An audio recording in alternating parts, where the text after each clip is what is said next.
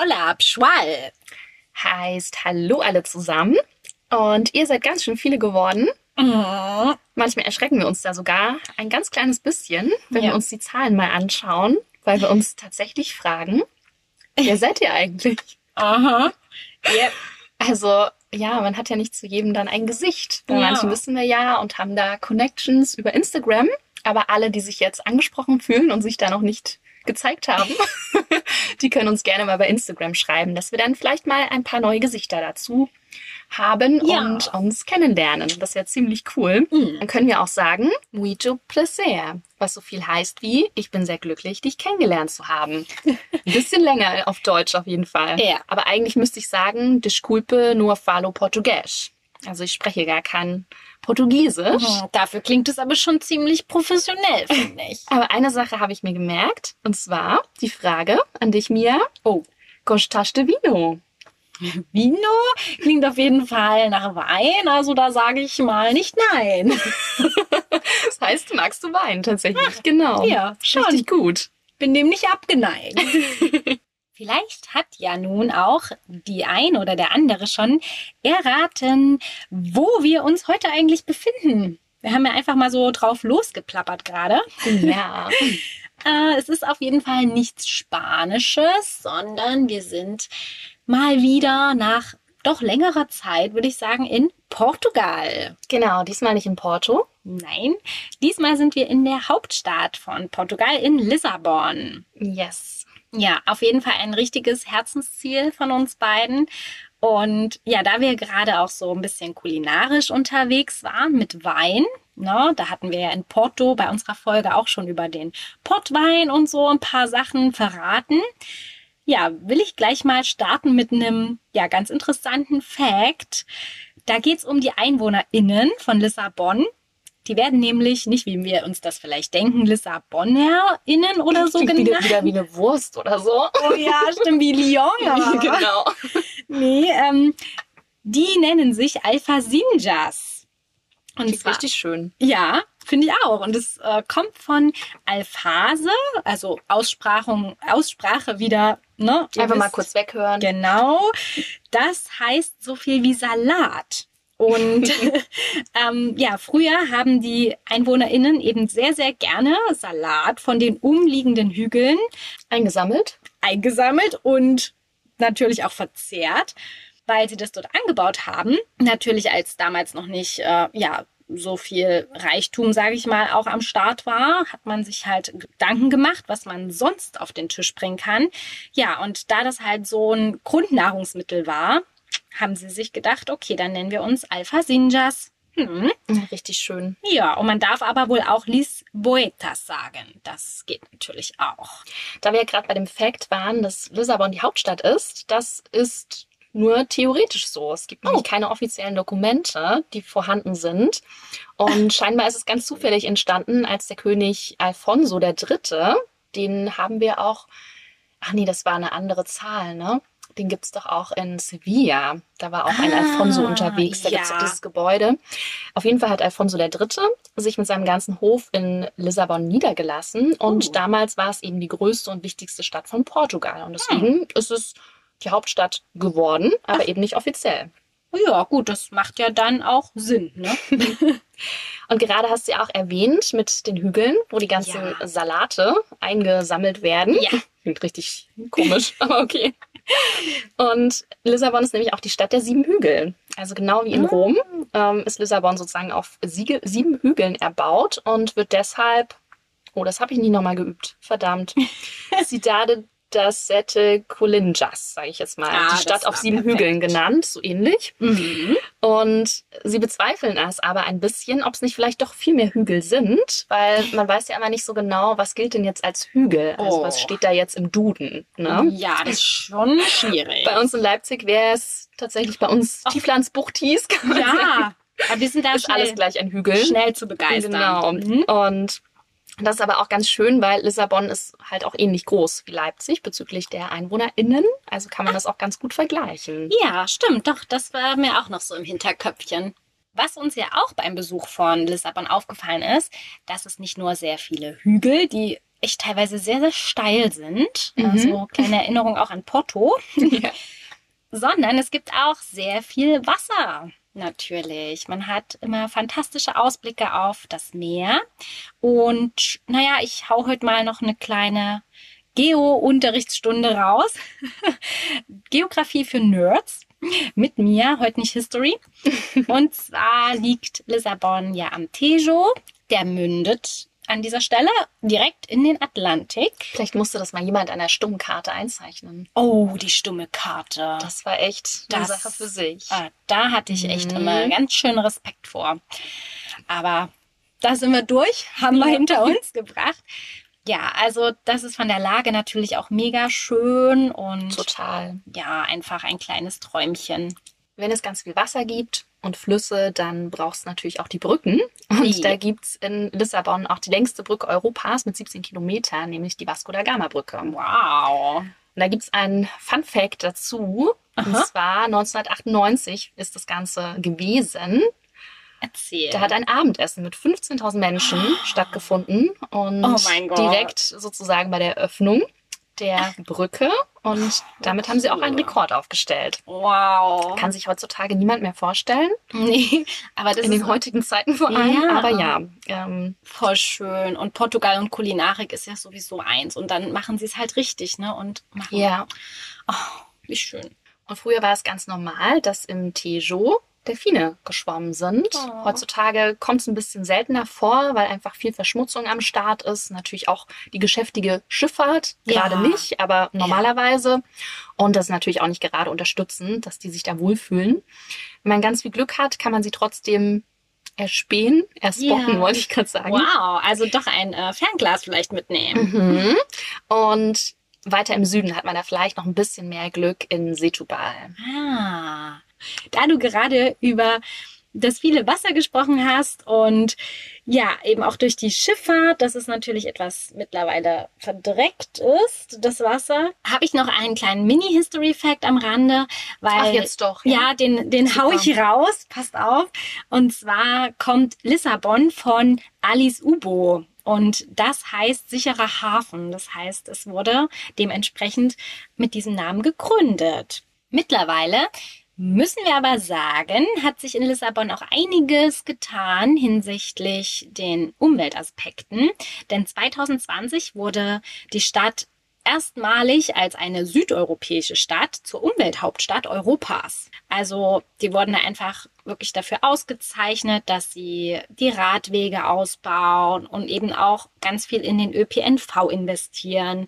Die wollen sogar die CO2-Emissionen um 60 Prozent senken und haben unheimlich viele Ideen für Öko-Innovation und ja, sie schauen jetzt echt drauf, dass man zwar als Stadt wächst, aber eben grün wächst, sage ich jetzt mal. Voll schön gesagt. Dankeschön. Obrigada. ja, und aufgrund dieser Umweltaspekte hatte ich ja so ein kleines Déjà-vu auch mit unserer vorletzten Folge, wo wir in Paris waren. Mhm. Mit der Bürgermeisterin, die da ja auch großen Wert drauf legt. Ja, und außerdem hatte ich aber auch bei der Recherche noch ein Déjà-vu mit unserer letzten Folge mit London. Und zwar, weil es auch in Lissabon so eine unterirdische Stadt gibt wie in London. Äh, ja, sie ist wirklich über 2000 Jahre alt. Das nennt sich Galerias Romanas. Und anders als in London, wo man ja da überhaupt nicht mehr rankommt, das ist ja alles zugebaut, kann man hier wirklich für ein paar Tage im Jahr auch das Ganze besichtigen. Oha. Richtig cool. interessant, ne? Mhm. Ja, es wird dann auch der Öffentlichkeit mal zugänglich gemacht und das Ganze wurde auch erst bei Bauarbeiten überhaupt wieder entdeckt, weil es gab ja 1755 das riesengroße Erdbeben in Lissabon, wo echt, ja, die Stadt weitestgehend zerstört wurde. Und ja, da war Lissabon echt ganz schön gebeutelt. Also ziemlich krass, wie viele Menschen da auch gestorben sind. Aber im 19. Jahrhundert ging es dann wieder steil bergauf für Lissabon. Und dementsprechend, ja, gehört das aber halt echt einfach total zur Geschichte dazu. Und deshalb wollen wir das auch ganz kurz erwähnen. Okay, dann los. Ja, aquí vamos nos.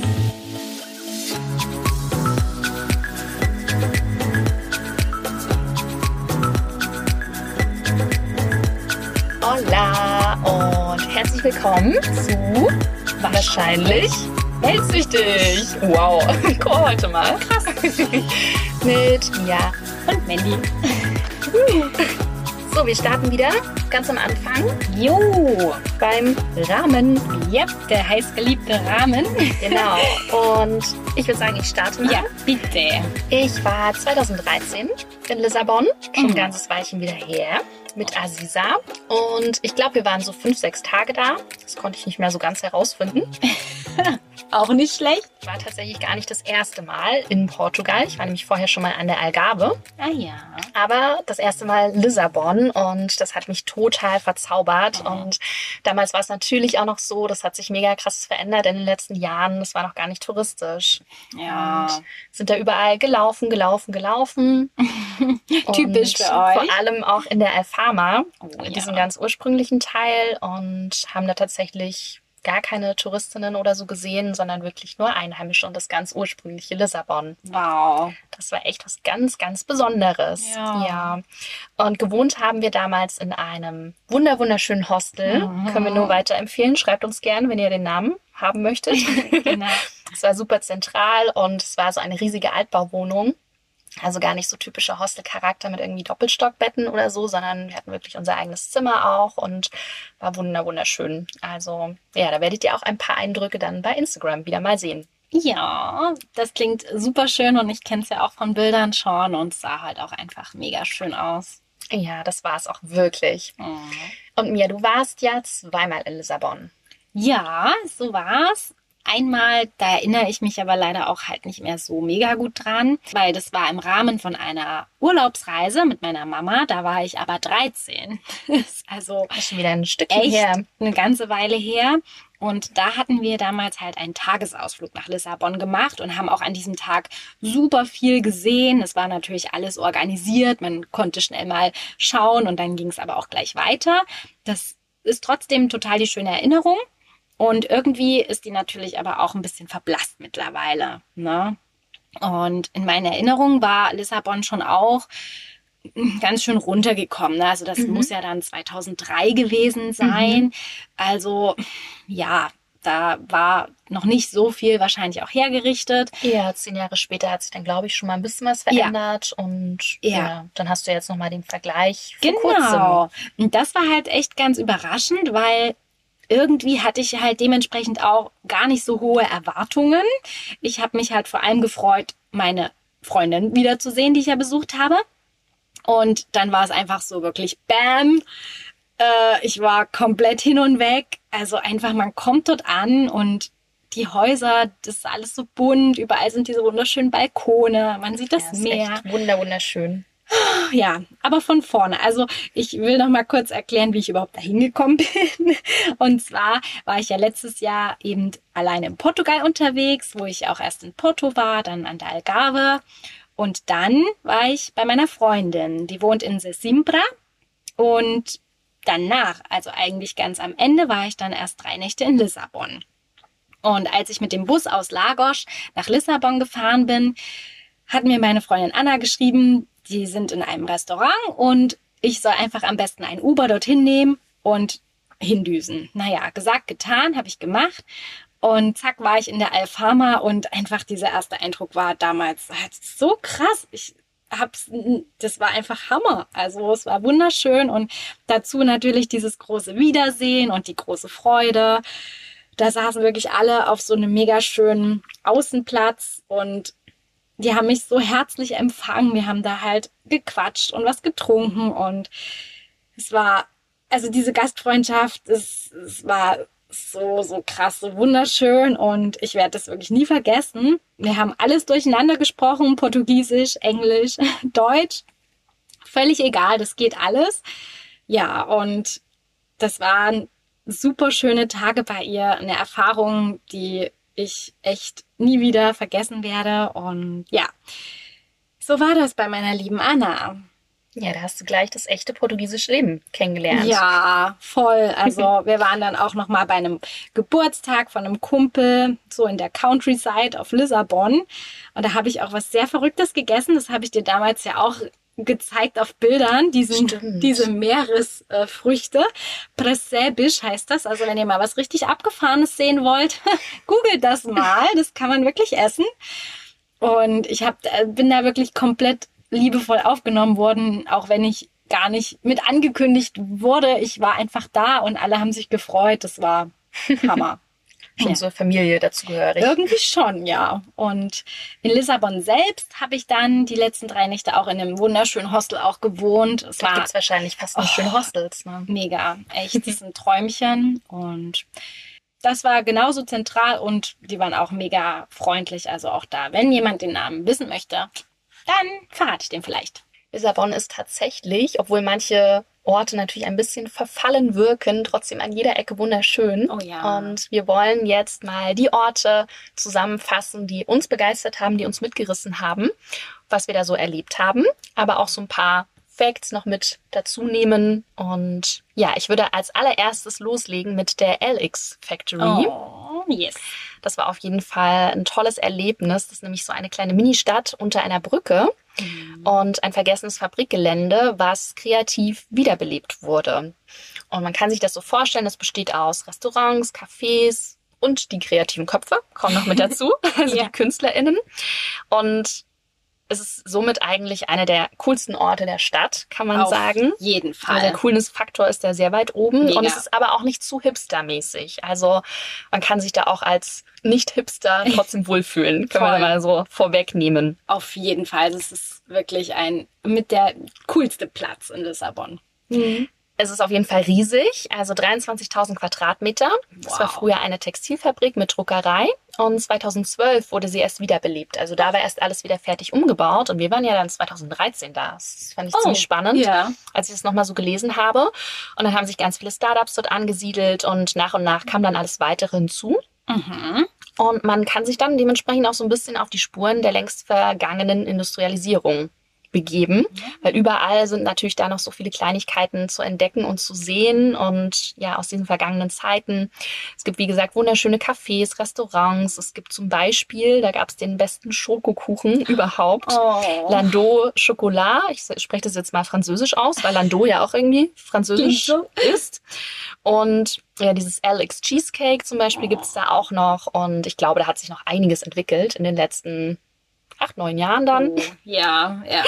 Ein absolutes Highlight ist auf jeden Fall die Dachterrasse. Das Rio Maravilla, sage ich jetzt mal so. Mhm. Vielleicht ist es auch Spanisch ausgesprochen, das ist äh, mir egal. auf jeden Fall gibt es auch noch einen ganz, ganz besonderen Buchladen. Da habe ich nämlich auch ein Foto gefunden. Mhm. Lair Devagar heißt der. Und der hat an all seinen Wänden des Industriegebäudes Bücher. Ja. Es steht voller Bücher. In der Raummitte ist so ein schwebendes Fahrrad, also ziemlich prägnant. Der Hammer. Und man kann dort bei Kaffee und Kuchen die Aussicht auf die Bücher genießen. Das ist ja auch mal eine neue Aussicht, weil ja. wir so Aussichtsfans sind. Stimmt, Ganz genau. spannend. Allgemein ist das Thema Bücher in Lissabon auf jeden Fall präsent. Präsent, genau, das wollte ich sagen. Es gibt nämlich dort noch den ältesten Buchladen der Welt, mhm. Livraria Bertrand sage ich einfach mal, vom Bertrand. Von Bertrand. von 1732 und den kleinsten Buchladen der Welt, Livraria do Simaro. Ja. Der ist nämlich kleiner als vier Quadratmeter. Das ist irre, das habe ich auch gelesen. Da war ich aber leider auch nicht. Da hast du, glaube ich, noch geschrieben gehabt in deinen Notizen, dass äh, der Besitzer auch immer rausgehen muss, ja. damit jemand reingehen kann. Genau. Ne, weil ja gar kein Platz dafür ist dann. Nee. Richtig geil. Und was natürlich auch noch immer wieder schön ist, Flohmärkte. Mhm. Also da ähm, hat man jeden Sonntag dann die Möglichkeit, dort auf der Alex Factory auf dem Gelände gebrauchtes, Vintage, Schallplatten, Kunst, handgemachtes von lokalen HandwerkerInnen zu bestaunen und vielleicht dann möglicherweise auch zu kaufen. Ja, es ist so cool. Die Atmosphäre ist halt einfach, oh, ich möchte dahin. Wieder was ganz Besonderes ja. irgendwie, ja. Weil wir gerade eben auch schon im ältesten Buchladen von der Welt zu Gast waren, zumindest in Gedanken, komme ich doch direkt auch mal zum ältesten Stadtteil von Lissabon nämlich der Alfama. Oh ja. das war bei mir direkt der erste Anlaufpunkt, weil ich kam im Hostel morgens an und es ging sofort eine Free Walking Tour zufällig los. Und da habe ich mich natürlich gleich angeschlossen. Äh, ja, und die ging eben durch die Alfama. Dazu muss ich sagen, dass das wirklich die beste Free Walking Tour meines Lebens war. Also Hugo Grüße Hugo. gehen raus.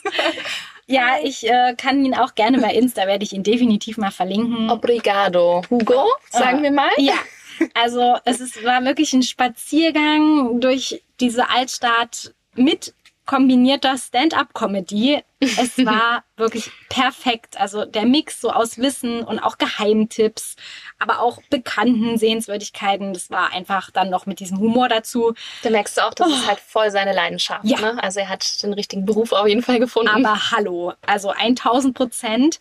Und er hat uns halt auch so coole Tipps gegeben, weil es gibt ja diese Fahrstühle auch in der Stadt. Ne? Von oben nach unten und ja, durch die ganze Stadt durch. Auch richtig alt. Also ist auch wieder so ja. ein besonderes Gefühl natürlich. Ja, und da gibt's diesen ganz bekannten, den Elevador de Santa Justa.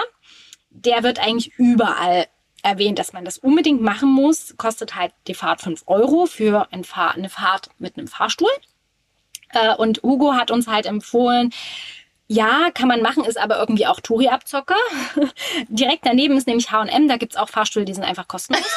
so. Ja, und wenn man auch ein bisschen Nostalgie möchte, da gibt's auch noch den äh, Fahrstuhl, der heißt Castello. Der ist in einem normalen Gebäude auch versteckt und da kommt man auch hoch und über, ja, von oben nach unten, aber das Ganze halt kostenfrei. Mal ein bisschen weniger zu laufen, das lohnt sich schon manchmal. Ja, genau. Also auch wenn der Santa Rusta Fahrstuhl von einem Schüler wieder von Gustav Eiffel mal wieder, der verfolgt uns ja auch überall. Wirklich. Wurde erbaut, aber trotzdem, nee, also kann man sich eigentlich auch schenken, muss man nicht machen. Es gibt halt neben den Aufzügen ja auch die ganz bekannten Cable Cars, also diese. Oh ja, da komme ich dann auch noch mal dazu. Ja, und auch hier hat er uns den Tipp gegeben, nicht die gelben zu nehmen, weil die sind eben auch äh, immer ziemlich überfüllt mit äh, Urlaubern, sondern immer die, äh, ich glaube, rot und grün sind die anderen beiden Linien. Mhm. Da ist es entspannt. Cool. Genau. Und natürlich allgemein zu Alfama zu sagen, dass es wirklich so ein wildes Gassengewirr ist man soll da definitiv mal den Stadtplan weglegen und sich einfach treiben lassen. Und bei euch war das halt ja dementsprechend damals noch ein Stück ursprünglicher, ja, schätze ich. Ja, also auch so die Häuser da zu sehen, wie ja. sie wohnen und dann wirklich, ja, so reingeschwappt zu sein mhm. in diese mhm. Atmosphäre und du hast halt überhaupt nicht das Gefühl, dass das jetzt irgendwie so ein Punkt ist, wo du dir alles anschaust und ja. du so der Tourist, die Touristin bist, sondern halt wirklich, als würdest du so, so ein bisschen dazugehören. Und cool. ja, das ist schon irgendwie cool. Mhm. Ja, also hat sich wirklich diesen ursprünglichen Charme auch ein bisschen noch behalten. Äh, früher war es ja eigentlich das Armen- und Rotlichtviertel. Mhm. Und ja, heute ist es halt auch ein sehr begehrtes Viertel zum Leben natürlich, weil sehr viel restauriert wurde. Ja, und irgendwie trotzdem die Atmosphäre ist zum Glück geblieben. Ganz oben thront dann das Castello. Da waren wir nicht. Kann man wahrscheinlich auch sich mal anschauen, wenn man mag. Um, ähm, aber viel wichtiger sind ja immer diese Aussichtspunkte. Und was eben der Knaller war, als ich mit dem Uber da durch die Stadt gedüst bin zu Anna, hat sie mir diesen Namen gesagt des Restaurants und ich bin dorthin. Und dann war das direkt an diesem einen Aussichtspunkt. Also das ist wirklich mit der schönste der Stadt und ich war so geplättet. das ist der Aussichtspunkt de Grasa, heißt der. Genau, und dann gibt's noch den äh, Santa Lucia, der ist auch wunder wunderschön. Ja, also einfach dieses Viertel ist wirklich was ganz Besonderes. Special. Mhm. Und was euch bestimmt auch aufgefallen ist, ist die Street Art an jeder Ecke, mhm, oder? Das stimmt, ja. Überall Graffiti. Alle Mauern sind voll davon. Mhm. Es gibt auch so verschiedene Touren entlang. Und die kann man eben buchen. Und ein großer Teil von den KünstlerInnen, die ähm, das geschaffen haben, die wurden tatsächlich auch vom Stadtrat gefragt, ob sie diese verfallenen Mauern so ein bisschen auffrischen oh, können damit. So gute Idee ist es einfach, ja. Ja, und was ich noch empfehlen möchte, ist das Chapito. Das ist nämlich wirklich ein einzigartiges Projekt in Portugal. Das liegt auch in der Alfama und ist eine Zirkusschule. Da wird die Zirkuskunst also äh, extrem gefördert und parallel dazu gibt's ein originelles Restaurant mit einem fantastischen Blick auch auf Lissabon. Also für eine Pause zwischendurch ist es super geeignet. Wenn ihr einmal mit so einer süßen Bahn fahrt, dann könnt ihr auch in wenigen Minuten das Bairro do Belém erreichen oder vielleicht auch hinspazieren. Das dauert dann natürlich ein kleines bisschen länger. Und das ist das Tor zur Welt. Also ein Mhm. ganz kleiner Stadtteil und zur Seefahrtszeit oft das letzte Fleckchen von Lissabon, was die Seefahrer dann sahen. Und Ah. dort gibt's einmal das Kloster, Ja. das ist ganz hübsch, und dann noch diesen Turm. Torre de Belém, Mhm. den kann man auch besichtigen und das ist wieder eins dieser einzigartigen Bauwerke, Weltkulturerbe natürlich Juhu! sind wir wieder mal am Start. Total beeindruckend und zum einen auch ähm, eine bewundernswerte Leistung der Baumeister. Ja, es gibt auch super viele dekorative Elemente mit Meeresmotiven und den Reisen der Seefahrer sind die verbunden. Also da gibt's einiges zu sehen für alle Menschen, die sich da so ein bisschen in die Richtung interessieren. Ja. Für alle, die kulinarisch Juhu! da ein bisschen Erlebnisse haben wollen, Oh.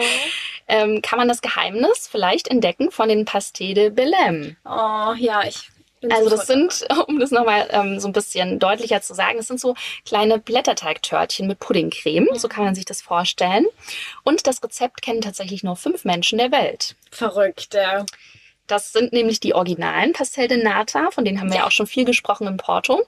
Ja. Und diese fünf Menschen haben das Rezept auswendig gelernt. Also es gibt keine niedergeschriebene Version. So Und diese fünf Menschen dürfen auch nie zusammen reisen mit demselben Flugzeug oder demselben Auto, weil es könnte ja Oh. sein, dass dann alle sterben, Oh wenn ein Gott. Unfall passiert. Deswegen. Oh, Also, ja, aber trotzdem müssen sie es ja dann doch mal jemandem weitergeben. Also irgendwann ist ja auch dann Mhm. ihr Leben dann mal dem Oh Ende je. geweiht. Also, ja, Hm. deshalb halt fünf. Okay. Mal gucken. Oder es gibt das Rezept dann einfach nicht mehr. Das wäre natürlich ziemlich schade. Nein, das, das, müssen, das müssen wir verhindern. Nachdem er sich dann richtig gut informiert hat über diese ganze Seefahrergeschichte, kann man wieder ein bisschen im Zentrum flanieren, und zwar in der Unterstadt. Das ist die Baixa. Da gibt's ganz viele Geschäfte und Plätze. Und ja, dort natürlich auch der Rossio-Platz. Da hat man eine ganz tolle Atmosphäre und das ist diese ganz besondere Pflasterung mit Ach, diesen mit dem schwarz-weißen ja, Fliesen. Ja. genau. Und das ist ja so ein Wellenmuster, erinnert eben auch an diese goldene Zeit der Seefahrt.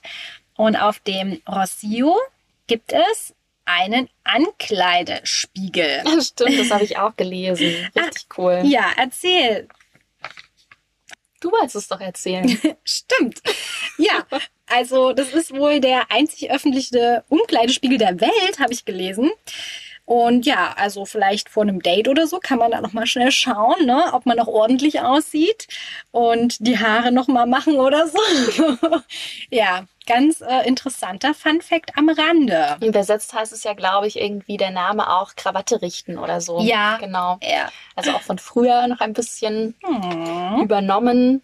Ja. Und wenn man dann ordentlich angezogen ist, kann man ja auch ein bisschen weiter bummeln. Oh, stimmt, in die Prachtstraße von Lissabon ist der perfekte Übergang. Oh, Oder ja. warst du jetzt woanders noch? Ja, eine habe ich noch, eine. so, also Meine ne- Überleitung wäre besser gewesen. Ah, jeden Fall. verdammte Mhm. Axt. Aber nur eine kleine ähm, Die Anekdote, muss jetzt aber richtig gut sein, ne? die hau ich raus, weil Mhm. es passiert ja auf Reisen verrück passieren verrückte Sachen, muss man so sagen. Und zwar gibt's diesen großen Platz am Ende der Rio Rua Augusta. Das ist so eine autofreie Flaniermeile. Und da habe ich so ein bisschen rumgeschaut und Fotos gemacht und auf einmal hat mich jemand gefragt, ob ich mal ein Foto machen kann. Und das war die Shadi. Und ja, ich bin also auf diesem Platz ihr begegnet und wir sind dann direkt zusammen weitergezogen und haben uns mega gut verstanden. Wir sind dann in die Pink Street eingekehrt. Das ist eigentlich ein so krass beliebter Ort für Nachtschwärmer und zum Ausgehen und es war einfach so leer. Es war richtig gruselig. Äh, ja, eben aufgrund der ganzen Situation. Aber wir haben es uns da trotzdem gut gehen lassen und haben dann Weinchen getrunken und es ist wirklich so der Anfang von einer total schönen Freundschaft gewesen. Okay, ist wirklich eine sehr schöne Geschichte. Ja. Okay, na gut. Dann kommt jetzt trotzdem noch meine Überleitung. Aber also bitte. wenn man sich gerichtet hat vor diesem öffentlichen Spiegel, Yes. dann kann man in die Prachtstraße von Lissabon einkehren. Jo. Wer die Champs-Élysées liebt, wird sie auch sehen wollen. Auf einer Seite ist dann nämlich so ein Grünstreifen mit ganz vielen Bäumen, auf der anderen Seite Cafés und Boutiquen und Bürgerhäuser mit so Mosaiken verzierte Gehwege. Ja. Und ja, wir hatten ja vorhin ganz am Anfang schon mal angesprochen, dieses Erdbeben 1755. Da war es der erste öffentliche Park, der Paseo Publico dort. Ah. Und trotz des Namens wurde es nur ausgewählten Menschen zugänglich gemacht. Erst fast 100 Jahre später war es dann für alle möglich. Ach, krass. Und sozusagen trifft da in dieser Gegend die Modernisierung auf die Tradition. Also der Wirtschaftsboom kam dann natürlich, dann wurden wertvolle Bauten auch abgerissen und durch Bürogebäude und Banken ersetzt, um Ah. mehr Kohle zu machen, muss man einfach mal so sagen. Mhm. Und manches ist tatsächlich trotzdem noch zu erahnen, wie es mal ausgesehen hat und vielleicht auch geklungen haben muss, als die kleine Bimmelbahn durch die ganze Prachtstraße entlang fuhr und dieser Glockenton durch die, ja, Avenida sozusagen schallte. Weil dieses Geräusch dieser Straßenbahn ist auch ganz, ganz charakteristisch für die Stadt. Ja, da gebe ich dir voll recht. Für ein bisschen Entspannung gibt's einen richtig abgefahrenen Park, nämlich Oh. den Park Eduardo. Der siebte auf Portugiesisch. Danke. Wir haben doch vorhin die Zahlen auch geübt, aber ich kann es leider nicht mehr. Mhm. Das ist eine riesige Grünfläche in Form eines Trapezes, so symmetrisch angeordnete Hecken den Hügel hinauf. Also Klar, den Hügel. crazy sieht's aus. Und das ist sozusagen die grüne Verlängerung der Avenida de Liberdad. Ja. Und über das ganze Jahr hinweg gibt's da zahlreiche Veranstaltungen, wenn alles normal ist in dem Park. Zum Beispiel auch eine Buchmesse, die Feira do Livro. Also ne, Ja. Portugal und Bücher ist sowieso so ein Thema für sich. Ja. Und ja, für uns war das damals auch ziemlich aufregend, weil wir dort hochgelaufen sind und da gerade ein Film gedreht wurde. Und aus Versehen Ah. sind wir durch das Filmset gelaufen und dann haben sie uns auf Portugiesisch irgendwas zugerufen und wir haben es natürlich nicht verstanden.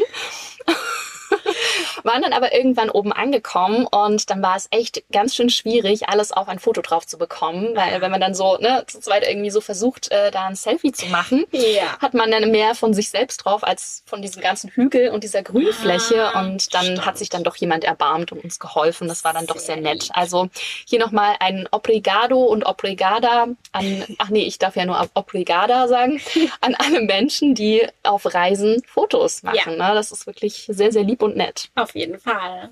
da wir gerade beim Filmset waren.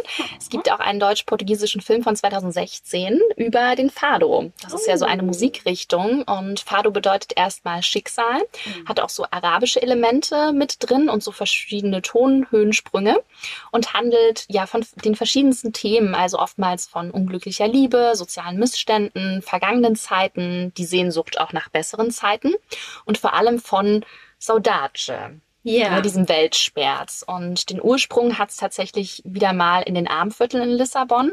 Heute weiß man nicht mehr ganz genau, ob es jetzt von den Seefahren oder von der brasilianischen Musikrichtung heraus entwickelt wurde. Aber auf jeden Fall gibt es auf der einen Seite erstmal diesen Amateur-Fado oder Fado Vadio heißt er auch. Also wenn man einfach Lust hat zu singen, singt man los und Oh. dann begleitet dich eine Gitarre und ja, das ist natürlich total schön, wenn dir das in den Straßen auch von Lissabon passiert, in der Alfama Ja. oder der Muraria oder Matragoa Na klar. oder so ähnlich. Und was hier auch noch ganz spannend ist, weil wir ja vorhin schon wieder beim UNESCO-Weltkulturerbe waren, Ja, 2011 wurde es in die immateriellen Liste des Ja. UNESCO-Weltkulturerbes aufgenommen. Sehr, sehr gut. Ja, dazu hat uns auch unser Hugo natürlich. Denke mal an den Cocktail. Ach, das heißt gar nicht Cocktail, was ist das? na, so ein, Ein äh, spritziges Getränk ja. im Sommer.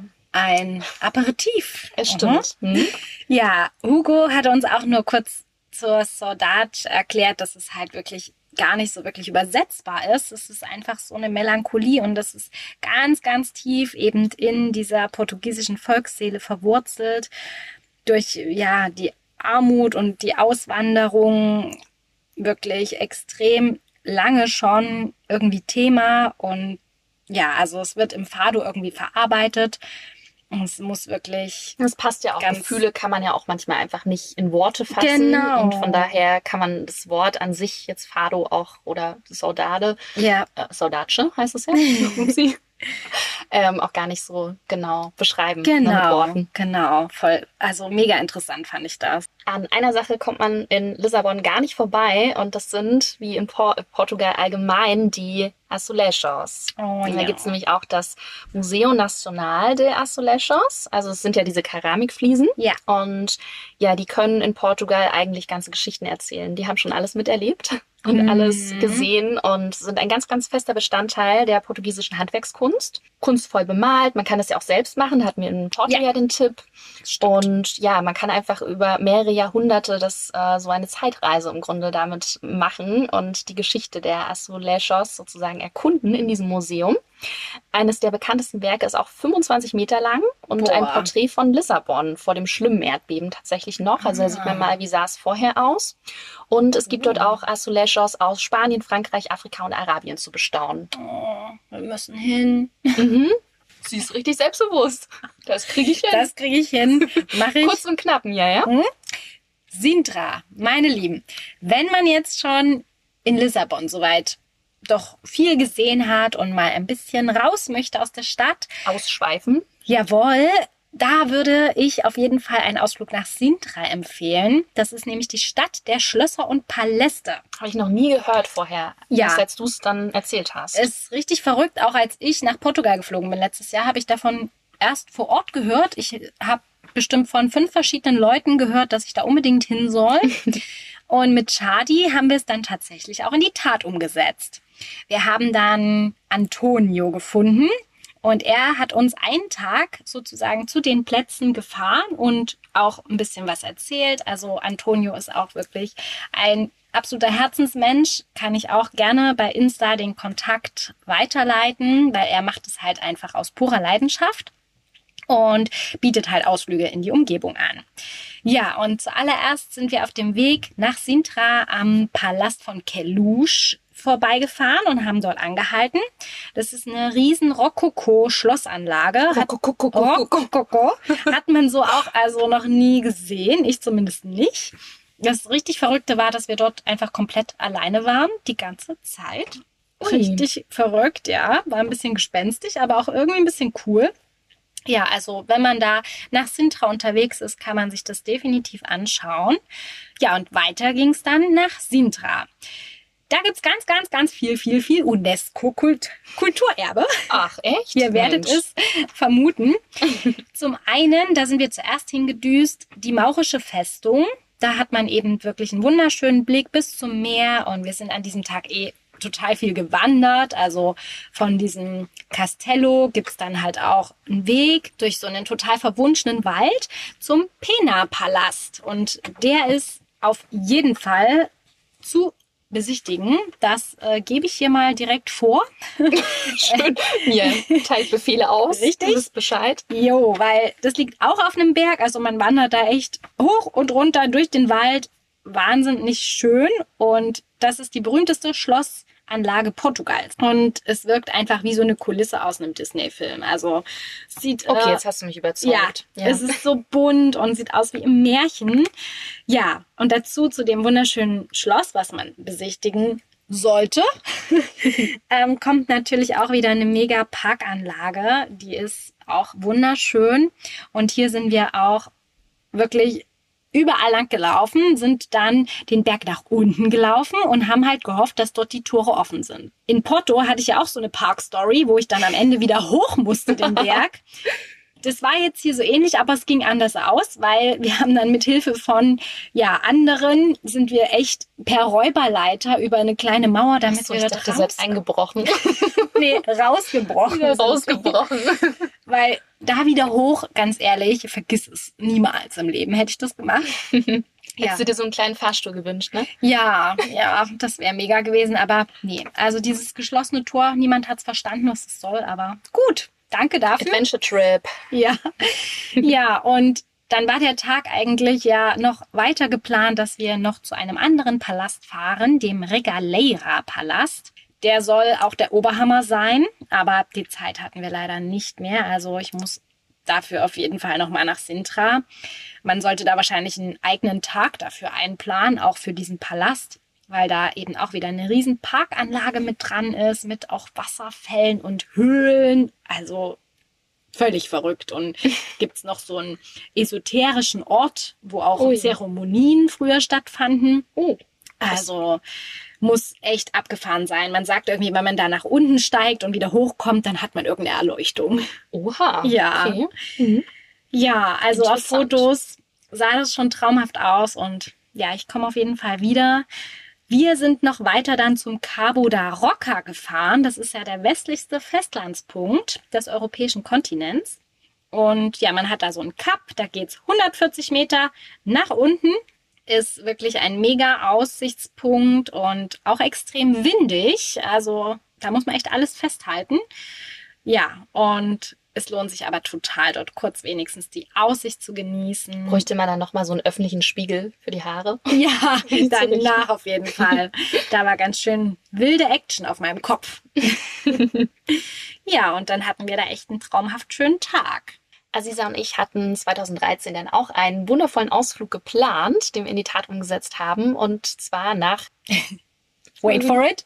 Wie wird's denn nochmal ausgesprochen? Kashkaish. Kashkaish. Kashkaish. Ja. Okay, hoffentlich. Ja, und dann gibt's ja dort noch Estoril. Das ist noch Mhm. irgend so ein Vorort, glaube ich. Ne? Auf jeden Fall hat man erstmal eine 30 Kilometer wunderschöne Zugfahrt und ist eine halbe Stunde später dann in Estoril. Heute ist das für das größte Spielcasino Europas bekannt und Oh. dort gibt's auch einen Strand. Und von Estoril kann man dann einen Spaziergang auf der Strandpromenade nach Kashkaish machen. Wow. Und schön. Ja, das ist wirklich ein wunder wunderschöner Strand. Da kann man richtig viel Atlantikluft schnuppern.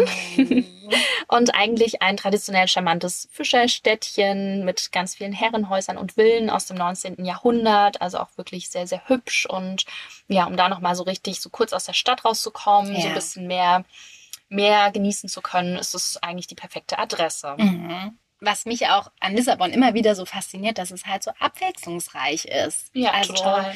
auch Wird Mädels, langweilig. Nee, und Mädels aus meinem Hostel, die hatten dann auch einen Tagesausflug eben zum Meer gemacht und haben da einfach mal eine Surfstunde genommen. Mhm. Also es Gibt auch irgendwie wundervolle Surfstrände Ja, dort. Ja, ja. genau. Das habe ich auch noch mal gelesen. Ja. Alles, alles ist irgendwie möglich. Ja, und da denke ich auch gerade nochmal an meine Anna zurück, weil sie, als sie in Leipzig gelebt hat, auch immer gesagt hat, dass sie so große Sehnsucht nach dem Meer hat. Und man merkt es einfach vor Ort, dass ja, die Portugiesen und Portugiesinnen so eine riesengroße Verbindung zum Meer haben. Und wie sie dann auch gestrahlt hat jetzt, als ich sie besucht habe. Ich habe gesehen, sie ist in ihrer Heimat und ja, sie sagt eben, wenn sie am Meer ist, ist alles gut. Und ich finde es halt so schön, dass ja, die Portugiesen so eine Riesenbeziehung mit diesem Meer haben und ja, das einfach so mega wichtig ist und ohne geht's halt nicht, ne? Richtig schön. Hm. Ganz zum Schluss. Die Folge ist ja richtig kurz geworden, so wie ich es angekündigt habe. Und Yes. als ich die Sprachnachricht aufgenommen habe, habe Ja. ich gesagt, Mia, lass uns das mal richtig knackig Heute. machen. Mhm. Und Mal wieder naja. eine kurze Folge. Hat super funktioniert auf jeden. Fall. ja. Ähm, haben wir trotzdem noch ein paar Sprichworte rausgesucht. Portugiesische natürlich. Mhm. Zum Beispiel, wer Gesichter sieht, sieht keine Herzen. Oh ja. Und. Kleine Kinder, Kopfschmerzen, große Kinder, Herzschmerzen. Oh je. Es waren so ein paar typische, viele waren sonst auch vor allem deutsche Sprichworte, die wir auch kennen, die auch in Portugal dementsprechend bekannt Ah, sind. okay. Ja, dann einfach übersetzt. Mhm. Ja, jetzt haben wir so viel auch Portugiesisch mit einfließen lassen. Natürlich wollen wir uns auch dementsprechend noch verabschieden auf Portugiesisch, würde ich sagen, oder? Auf jeden Fall. Also ihr könnt euch ja virtuell umarmt fühlen. Das heißt Ja. nämlich, lass mich dich umarmen. Deixa-me abraçar. So ähnlich. Wundervoll. Ja, ich fand das richtig gut. Und wir hören uns wieder später, würde ich sagen. Ja. Até logo. Genau, bis später und äh, Obrigada fürs Zuhören. ja, adios. Ciao, ciao.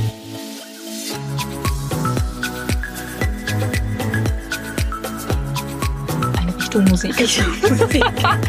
Call me by your name. Vom Bertrand.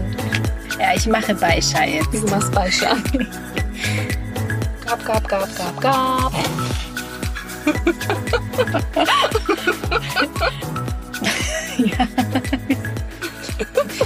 Ich flüstere, war's das?